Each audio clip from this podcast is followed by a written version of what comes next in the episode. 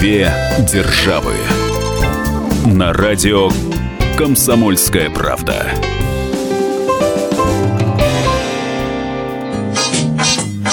Каждом маленьком ребенке и в мальчишке, и в девчонке Есть по 200 грамм взрывчатки или даже полкило Должен он бежать и прыгать, все хватать ногами дрыгать А иначе он взорвется, трах-бабах, и нет его Каждый новенький повсюду, и находится везде. Он всегда куда-то горчится, он ужасно огорчится, если что-нибудь на свете вдруг случится без него. Мы приветствуем всех слушателей радиостанции «Комсомольская правда». С вами Алексей Осипов, собственный корреспондент «Комсомольской правды» в Нью-Йорке. И журналист «Комсомольской правды» Ольга Медведева. Сегодня мы поговорим о том, во сколько обходится ребенок родителям в Америке и в России. Леш, ну вот а, давай начнем со статистики.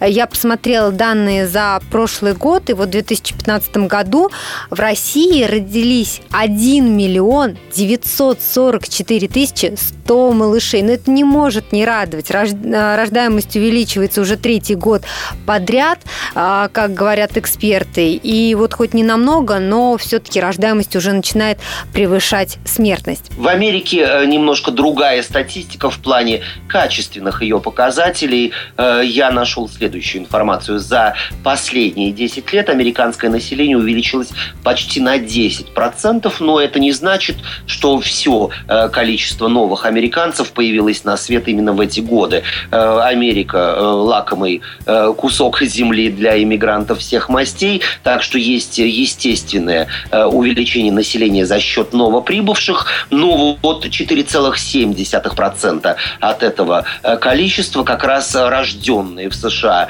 новые, новоявленные граждане, ну, не только Соединенных Штатов, э, но и всего мира, так что с рождаемостью в Америке все обстоит достаточно хорошо, э, по крайней мере, в последние 10 лет. Ну, а если говорить о среднестатистическом э, количестве детей в расчете на одну американскую семью, в это количество входит и мамы-одиночки, то тут такая несколько зловещая чисто визуальная цифра, полтора ребенка э, на одно домохозяйство, но это ни в коем случае Меня не- всегда это, знаешь, веселит вот такая, такая статистика, что полтора идет, ребенка. Да, что, не- конечно же, никто не делит детей на части, просто в одной семье. Три ребенка в другой. э, Один, эта сумма э, делится на среднестатистическое два, чуть больше или чуть меньше, ну, в зависимости, конечно же, от настроения э, вычисляющего, но э, не суть важно. Полтора ребенка в среднем на семью, но ситуации, когда в, в семье 3, 4, а то и 10 или 12 детей в Америке э, сравнительно э, нередка, особенно учитывая тот факт, что э, то тут, то там на территории разных штатов проживают разные этнические группы, например, мусульмане или ортодоксальные евреи, которые не занимаются планированием рождаемости. И если говорить, например, о самом, одном из самых бедных городов США, то он расположен в нескольких часах езды от Нью-Йорка. В этом городке э, компактно проживает группа ортодоксальных евреев сатмарских хасидов. В их семьях по 8-10 детей. Э, Мужчины не работают, а изучают Тору. Женщины, э, конечно же, не в состоянии работать по одной простой причине, что нужно ухаживать за таким большим количеством детей. Все они живут Да на они постоянно, пособие. получается, беременные ходят. Да, и это вовсе не значит, что это город-призрак, в котором разрушенные дома и э, разбитые дороги. Нет, там все компактно и чисто. Э, просто на, э, в пересчете на душу населения э, доход исчисляется считанными э, сотнями долларов, но в любом случае они умудряются жить э, весело и, как говорят, таровато. Однако по э, расчетам э, статистических бюро э, доход душу, на душу населения там крайне мал, и вообще крайне малый и вообще. А на что они вообще живут, Леш? это социальные пособия, пособия по бедности, пособия э, другие, плюс, разумеется, благотворительные фонды. Но это, в общем, не э, такой яркий пример в том Мгм. плане, что э, закрытые этнические группы, религиозные группы всегда находят дополнительные источники существования и вообще у них расходы совсем другие. Я посмотрела данные за прошлый год. Вот, что касается российских регионов, то рождаемость росла самыми высокими темпами. А, в трех регионах вот есть такой топ-3. На первом месте это Севастополь, плюс 12% э, рождаемость вот в прошлом году по сравнению с предыдущим годом выросла вот на, такую, на такой процент. На втором месте Калужская область и на третьем месте Ненецкий автономный округ. Что касается размера семьи, то а, в России, ты знаешь, семьи э, растут. Двух- и трехдетных родителей становится все больше, чем э, семей, в которых один ребенок. Вот э, все-таки говоря о статистике, ты вначале сказал про полтора ребенка. А семей, у которых один ребенок эм, в Америке все-таки, наверное, больше, да, преимущественно вот такие семьи. Все зависит от места проживания. Дело в том, что Америка одна из самых урбанизированных стран мира. 75% населения проживает в крупных и мегакрупных городах, и лишь четверть в э, сельской местности. Это, в общем, перекос, конечно же, не в лучшую сторону. Ну а в городе, как известно, особенно в городе большом и дорогом, если взять Нью-Йорк, который входит в топ-5 э, самых дорогих городов мира, где дорого и жилье, и медицинское обслуживание, и транспортная система, конечно же, говорить о том, что в семье будет два или три ребенка, э, сложно, учитывая тот факт, что расходы на каждого ребенка очень высоки. Мы сейчас прервемся на несколько минут. Впереди у нас реклама, выпуск новостей. А потом поговорим о том, поощряет ли государство деторождение. Никуда не переключайтесь. Вернемся через 4 минуты. Две державы.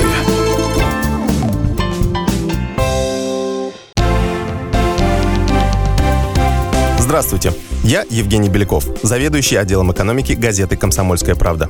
Я знаю почти все об экономике страны, личных финансах и время от времени даже играю на бирже. Но у меня нет миллиона долларов. И я очень хочу его заработать. Поэтому каждую неделю в прямом эфире я буду общаться с тем, кто смог стать богатым и знает, как сделать богатым меня и вас. Встречайте новый проект «Миллионеры». Каждый понедельник в 3 часа дня только на радио «Комсомольская правда».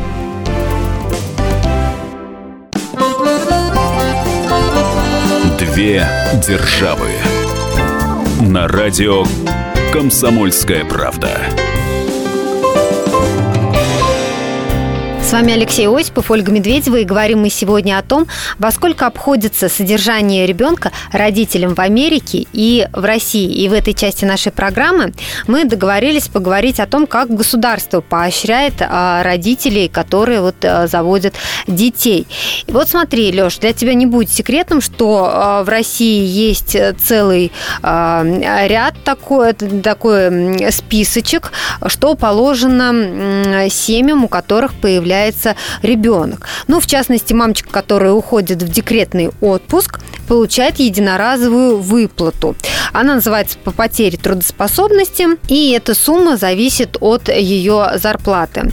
А, ну, есть какая-то минимальная сумма, если, например, она не работала, но все равно маме при уходе в декрет вот э, эта единоразовая выплата положена. Далее, выплачивается ежемесячное пособие, тоже не фиксированная сумма, но она составляет порядка 2-3 тысяч рублей. Это до полутора лет ребенка а маме выплачивается вот эта сумма. Как мы знаем, мама может уйти в декрет на 3 года, но пособие выплачивается в течение полутора лет. Просто до трех лет ребенка на, сохраняется ее рабочее место в той организации, откуда она в этот декретный отпуск ушла. По закону это место ей обязаны сохранить. Если рождается второй ребенок, а, выплачивается материнский капитал. Эта сумма индексируется каждый год. И вот по последним данным я посмотрела, а, выходит где-то примерно 450 3 тысячи э, рублей. Но материнский капитал нельзя вот так вот просто взять эту сумму и на что-то потратить. А материнским капиталом можно, материнский капитал можно использовать при покупке жилья. И вот недавно были внесены поправки. А, можно погасить и уже существующую ипотеку, ну или ее часть вот этой суммы. Материнский капитал можно также использовать на образование или отложить на пенсию. Ну что еще положено молодым родителям? Ну, в частности, бесплатные продукты на молочной кухне. Их тоже дают до полутора лет ребенка. Оля, если бы я был не э, российским журналистом, работающим в США, а э, простой американкой или даже американцем, то, наверное, сейчас в воздухе повисла бы э, долгая пауза. Дело в том, что ничего из перечисленного тобой в Америке нет. Более того, в Америке нет законодательством закрепленного права для женщин на декретный отпуск. То есть, по сути дела, до э, самого последнего дня беременности работающая женщина ходит на работу, либо договаривается со своим работодателем по поводу отпуска за свой счет, или, если, не дай бог, какие-то проблемы со здоровьем, отпуска по болезни. После родов она практически сразу выходит на работу, если не хочет потерять рабочее место.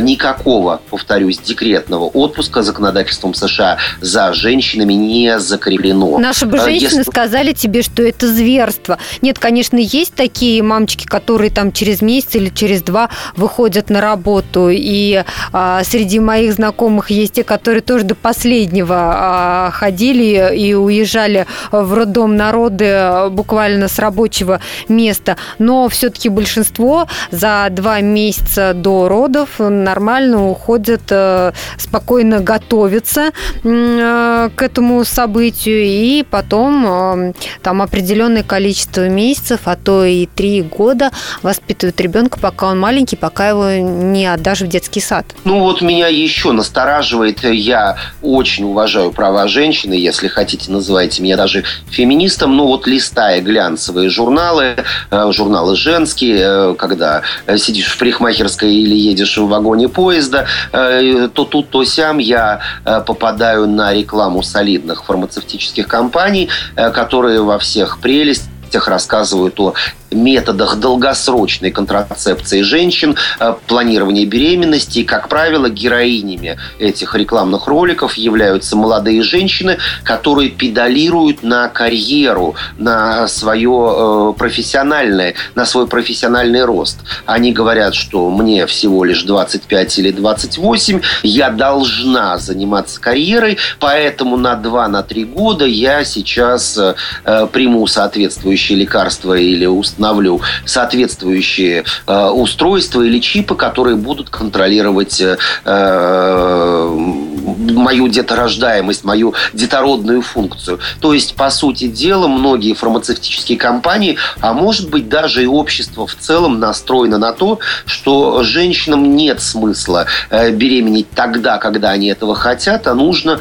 выстроить определенного рода график сначала карьера, а потом дети. Честно говоря, меня такая реклама и такой подход настораживают. Но, конечно же, я уверен в этом, каждая женщина будет решать э, самостоятельно. Две державы на радио «Комсомольская правда» ребенок э, в Соединенных Штатах – это подарок судьбы очень дорогой. 245 тысяч долларов нужно потратить на ребенка, родившегося в 2015 году, до его совершеннолетия. Это значит, что мать-одиночка или семья потратит почти четверть миллиона долларов на самые минимальные нужды своего чада. Это питание, это обучение. Причем здесь речь никоим образом не идет о высшем образовании. Статистика подсчитала вот все расходы, которые предстоят родителям до 18-летия ребенка. Конечно же, эта сумма немного разнится в зависимости от того, где ребенок родился и где он растет. Понятно, что в Нью-Йорке расходов несколько больше и вообще цен дороже, а где-то в другой местности это чуть подешевле. Но опять же, плюс-минус несколько десятков тысяч долларов никоим образом не умаляют объема 245 тысяч долларов. Это много, это дорого, и эти деньги приходится Безусловно, это гигантская вообще сумма, но более того, я тебе даже не скажу, какую сумму у нас можно потратить за 18 лет на ребенка, потому что и детские сады разные, да, и запросы у всех разные, и цены и на питание разнятся, и на детскую одежду, и так далее. И вряд ли кто-то занимался вот такими подсчетами, ну, даже за год, вот сколько на ребенка можно потратить. Условно ведутся подсчет там, сколько стоит собрать ребенка в школу или в детский сад, а вот чтобы сказать в целом, сколько на его содержание, ну, это все достаточно индивидуально. Тем не менее, мы попытались узнать, сколько москвичи тратят на ребенка дошкольного возраста. Давайте послушаем, что показал наш опрос. Уличный опрос. У меня двое детей дошкольного возраста, потому а, у меня получается примерно 21 тысяча в месяц. У меня девочка дошкольного возраста ходит в садик, соответственно, основной расход это на сад. Мы платим 2 500 за столичный садик бюджетный, и 2 500 еще я плачу ей за занятия в садике, на которые ей нравится ходить. Ну и где-то порядка 5 10 тысяч уходит на продукты в месяц и какая-то сумма около трех тысяч, может быть, пяти, может уйти на, игруш... на игрушки или на какие-то развлечения. 15 тысяч э, в месяц уходят траты вот э, на все про все. Большую часть занимают продукты. Мы с тобой говорили про а, декрет и, как ты называешь, такой вот отпуск по уходу за ребенком, а, как это распространено в Америке. Вот в России в последнее время все чаще происходят такие истории, когда в декрет уходит не мама, а папа. А если у мамы, например, хорошая работа, и хорошо оплачиваемая, я имею в виду, то э, в декрет, в принципе, может уйти папа по ну, соглашению родителей. Вот папа сидит дома с ребенком, а мама зарабатывает деньги. Вот отпуск по уходу за ребенком в Америке может взять отец?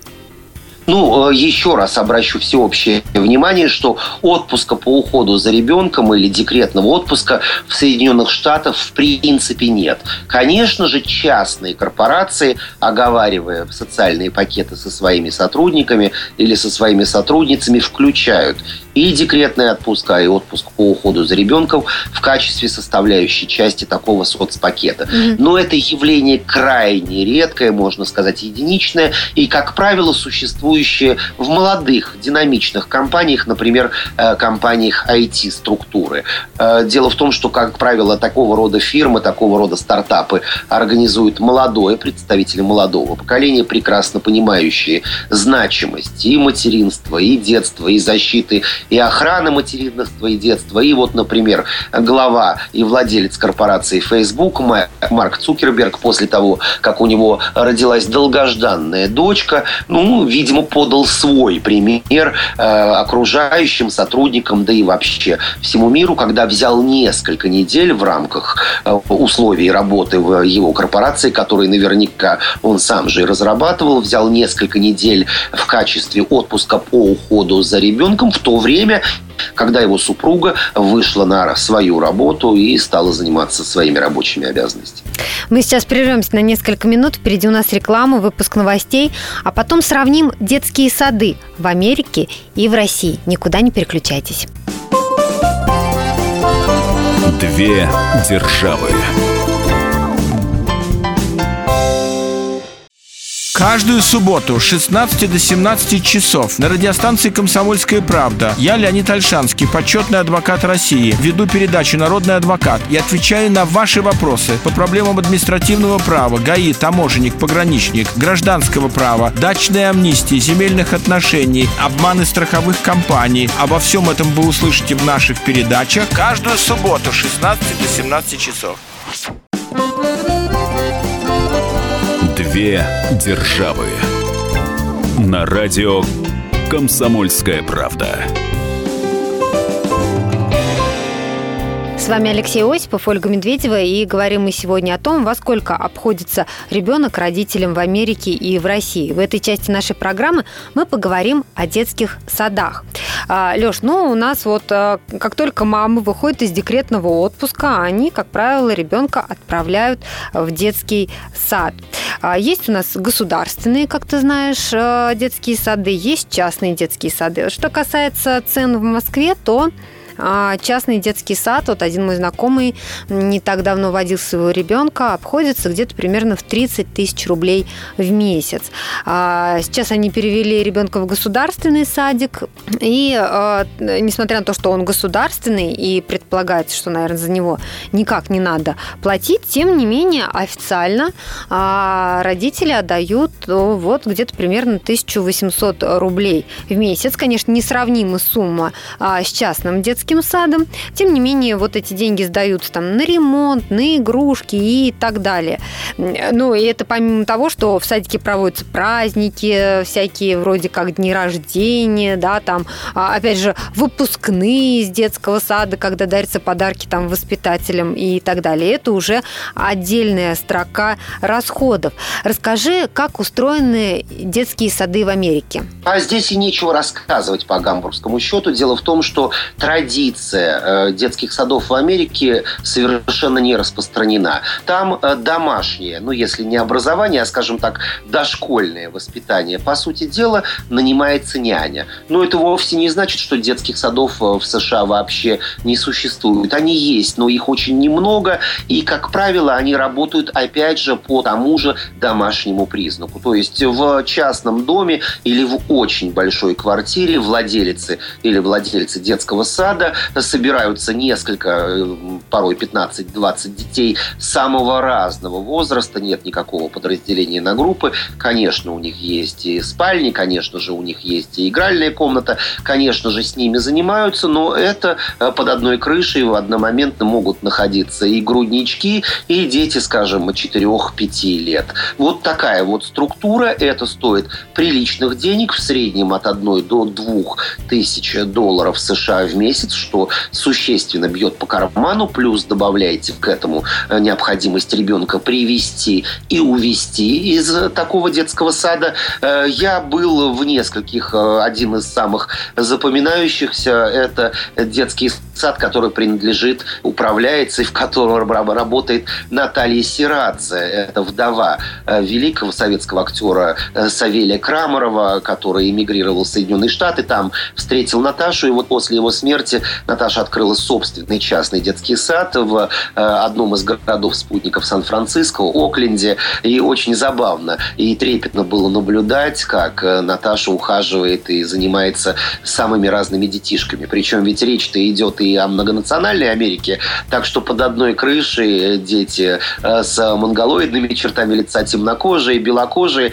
очень забавно, как они общаются между собой. Ну и, конечно же, это огромная ответственность для владельца, глаз да глаз. Конечно же, в общинах э, или в местах компактного проживания тех или иных этнических групп детские сады также распространены. Например, на Брайтон-Бич, где живет много выходцев из стран бывшего Советского Союза. Это, конечно же, и э, привычная традиция, это же и возможность родителям продолжать делать свою трудовую карьеру. Э, отвел ребенка в детский садик, им в течение всего дня занимается профессиональный воспитатель и няня. Но есть еще одна прелестная возможность. Это возможность сохранения своего родного языка. То есть, э, если русскоязычный э, ребенок отдан в русский садик, у него есть возможность со своими сверстниками говорить как на английском, так и на русском, тем самым сохраняя и э, развивая свою, свое двуязычие, что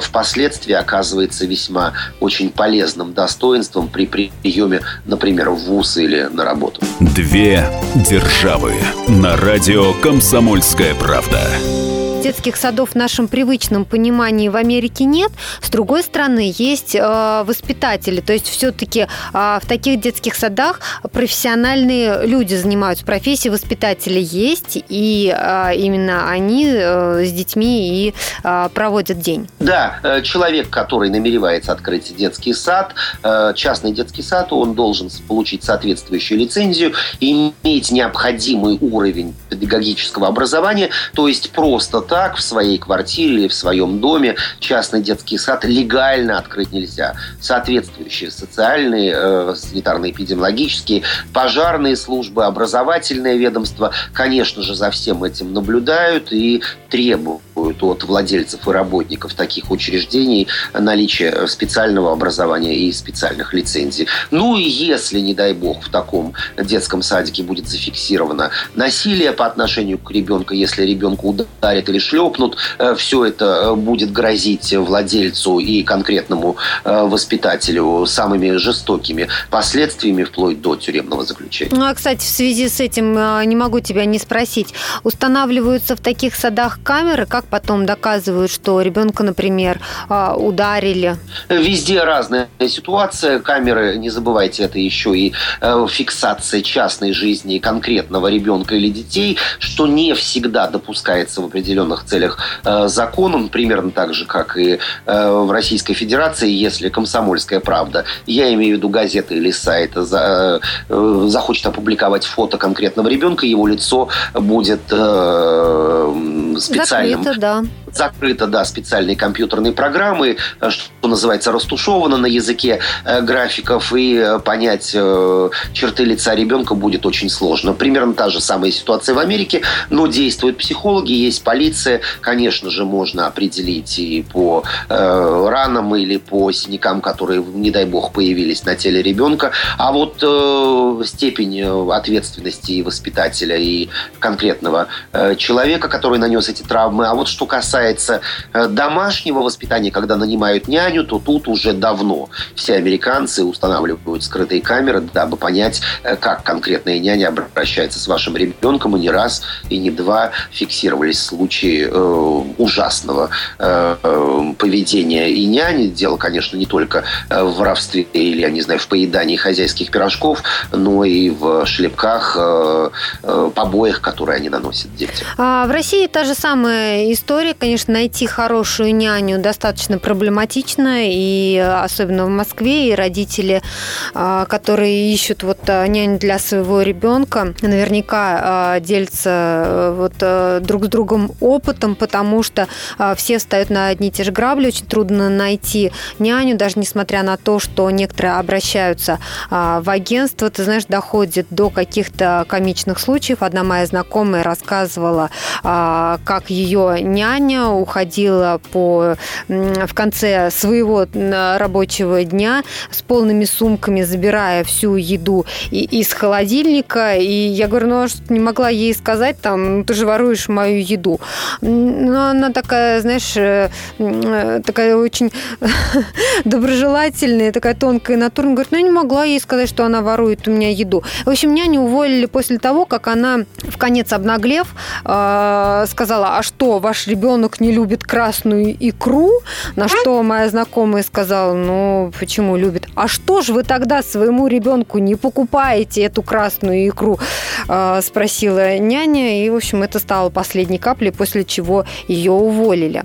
Тем не менее, ну, услуги няни э, достаточно дорогие. В Америке примерно та же ситуация. Найти хорошую няню практически невозможно. Дело в том, что это полуофициальный рынок. Как правило, нанимают э, э, женщин из э, комьюнити испаноговорящих или э, темнокожих э, безработных дам, которые либо вообще в стране без документов, либо пытаются подработать нелегально, э, не сообщая об этом в службу социального страхования, продолжая получать соответствующие пособия. Все это весьма сложно, как правило, живут они далеко и, э, честно говоря, чувствуют себя королевами. Вот рассказала про свою знакомую, у которой няня подворовывала. Примерно такая же ситуация продолжается с одной моей э, американской коллегой. Она не раз, не два ловила няню за руку, э, которая подворовывает по мелочи, причем по какой-то мелочи совершенно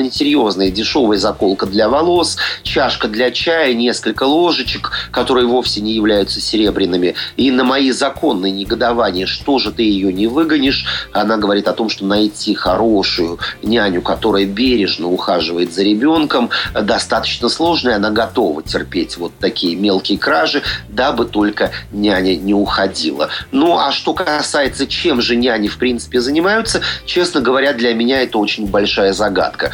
Глядя на тех вот женщин, которые заходят, оккупируют лифт в моем жилом доме, в доме, в котором я живу в Нью-Йорке, я понимаю, что речь идет о нянях, э, у них соответствующий вид и соответствующее выражение лица. Э, честно говоря, интеллектом они, на мой взгляд, не слишком обременены. Две державы. С ним было клево и зимой, и летом. При его виде у рыб дрожали плавники. Но он куда-то исчез, и мы остались совсем одни. Ну, ну, ну, ну, на себя или на баржу? Я не знаю, не знаю, я не знаю! И когда мы уже отчаялись победить в неравной схватке с рыбками, он вернулся. Он Рыболов Антон Челышев. Снова на радио «Комсомольская правда». Слушайте легендарную и успевшую стать народной программу «Рыбалка». Каждое воскресенье в 6 вечера по московскому времени. Две державы. На радио «Комсомольская правда».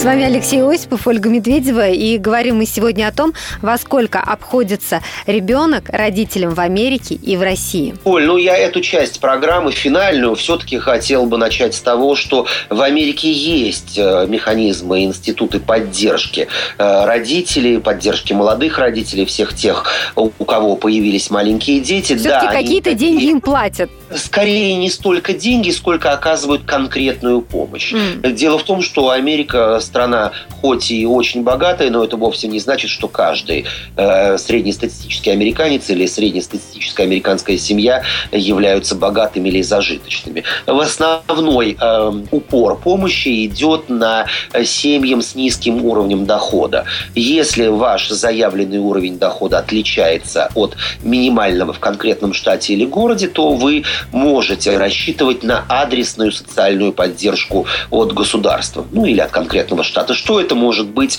касательно семей с детьми? Во-первых, бесплатное питание. Э, Если говорить о Нью-Йорке, то достаточно заполнить соответствующие документы, предоставить, предоставить доказательства того, что э, у вас э, в вашей семье низкий уровень дохода, и вам будут выделять либо продукты, либо специальные карточки, по которым вы сможете приобрести только продукты.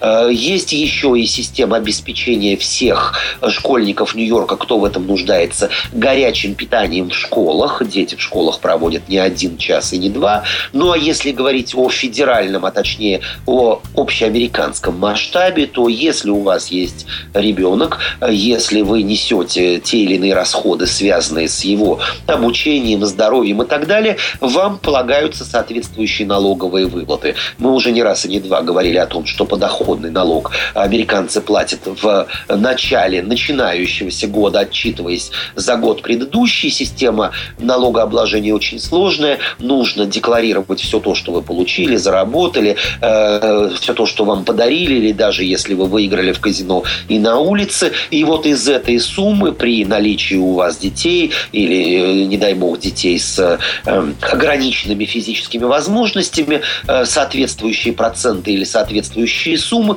списываются с вашего дохода, так что вы в итоге налогов не платите вообще или платите их немного. Чем больше детей, тем больше налоговых выплат, так что, в общем, говорить о том, что в Америке никоим образом не стимулируют рождаемость или не помогают семьям с детьми, не приходится. Помощь есть, она адресная, да, она безусловно, в первую очередь сфокусирована на семьях с низким уровнем дохода. Совершенно логично, капиталист, в капиталистическом мире э, полагают, и тут, наверное, есть доля здравого смысла, что э, семьи обеспеченные сами справятся с воспитанием э, подрастающего поколения. Ну и еще одна э, статистическая э, еще одна цифра, э, которая, в общем, в Америке часто повторяется, но от этого повторения ничего не изменяется. Количество таких детей растет. В США в полтора раза э, за последние три года выросло количество бездомных детей. Их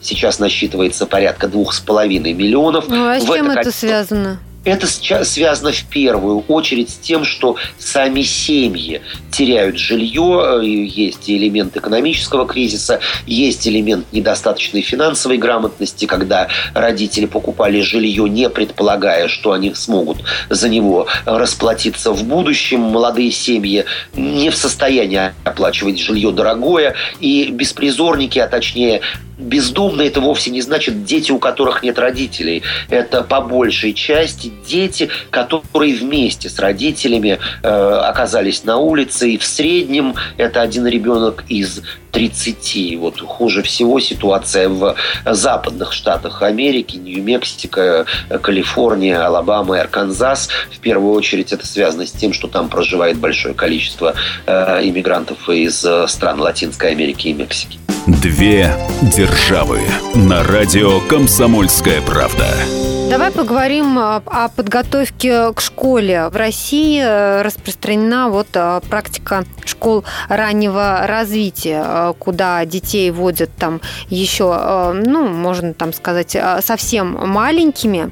А есть подготовительные курсы с 5-6 лет, которые проходят на базе детских садов или школ. Все это дело платное, но, тем не менее, это такие необходимые моменты, что вот адаптировать ребенка ребенка к школе, чтобы он а, привыкал, потому что в школе потом ему а, много лет учиться, и вот для того, чтобы он а, мог адаптироваться и в социуме, и чтобы каким-то занятиям, значит, уже привыкал и усидчивость развивал, чтобы уже не с нуля начинал свои занятия, а мог там на начальных этапах читать, писать, ну, элементарные какие-то совершенно базовые вещи вещи. Вот э, родители отдают, э, это не считается там какой, каким-то кружком или секцией, да, а это вот непосредственно подготовка к школе. Есть ли такая практика в Америке? Если исключить детские сады, которые, как я уже говорил, по большей части являются домашними,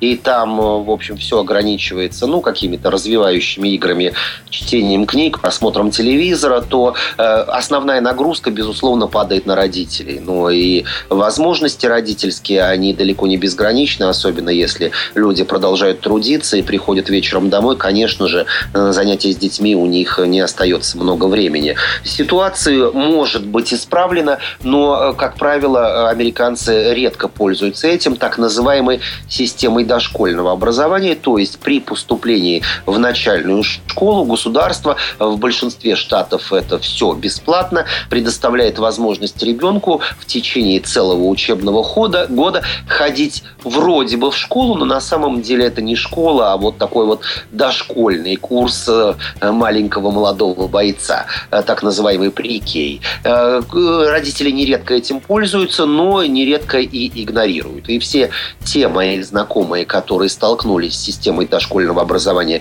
вот именно бесплатной от конкретной школы или от конкретного штата, в принципе, остаются довольными. Дети действительно за год начинают много понимать все в том, что они упустили за время нахождения в детском саде или сидения с няней, испаноговорящей няней, у которой и среднего образования, не говоря уже об английском языке, не было и нет. Э, они начинают уже увереннее оперировать разными терминами, разными понятиями, разными дисциплинами. И вот если вернуться к материальной составляющей, у всех детей, проживающих на территории США, вне зависимости от их национальности, вне зависимости от их иммиграционного, то есть визового статуса, по сути дела, дети могут быть нелегалами. Вместе с родителями они приехали на территорию США несколько лет тому назад, уже визы давно просрочены, но и эти дети, согласно э, всем международным конвенциям, без какой-либо дискриминации на тот или иной признак, имеют право на бесплатное э, образование, в том числе и дошкольное, в системе начальной и средней посещении школы. Э, это ничего не дает им в будущем в плане э, того, что они могут получить гражданство, если только они не родились на территории Соединенных Штатов. Но это огромное подспорье для родителей, которые в данном случае ничего не должны платить. Разумеется, у родителей есть выбор от отправить ребенка в систему муниципальных, то есть государственных бесплатных школ, или выбрать частную. В данном случае, если речь идет о частной системе, как дошкольного, так и школьного образования, за это придется платить, и чем, ну, скажем так, чем престижнее или круче школа, тем э, больше денег. Леш, мы сегодня с тобой в течение программы называли много разных цифр и говорили о расходах на детей. И если бы, конечно, родители думали только о том, а, сколько денег они тратят на детей и о том, помогает им государство или нет, то, наверное, они бы этих детей и э, не заводили. Ведь э, на самом-то деле неважно, там, да, родители не заводят детей э, в расчете, да. По расчету, да, конечно, и э, потому что там государство им помогает или нет. Просто это необходимость семьи и в детях э, смысл жизни родителей ну, это необходимость всего человечества. Род человеческий бы пресекся, если бы не рождались замечательные дети. Оль, призываю э, всех нас следовать этому важному библейскому э, принципу. Так что э, дадим детям все самое лучшее, ну, разумеется, в рамках наших возможностей. С вами были Алексей Осипов, Ольга Медведева. Я напомню, весь архив наших программ вы найдете на сайте fm.kp.ru. Услышимся через неделю. Две державы.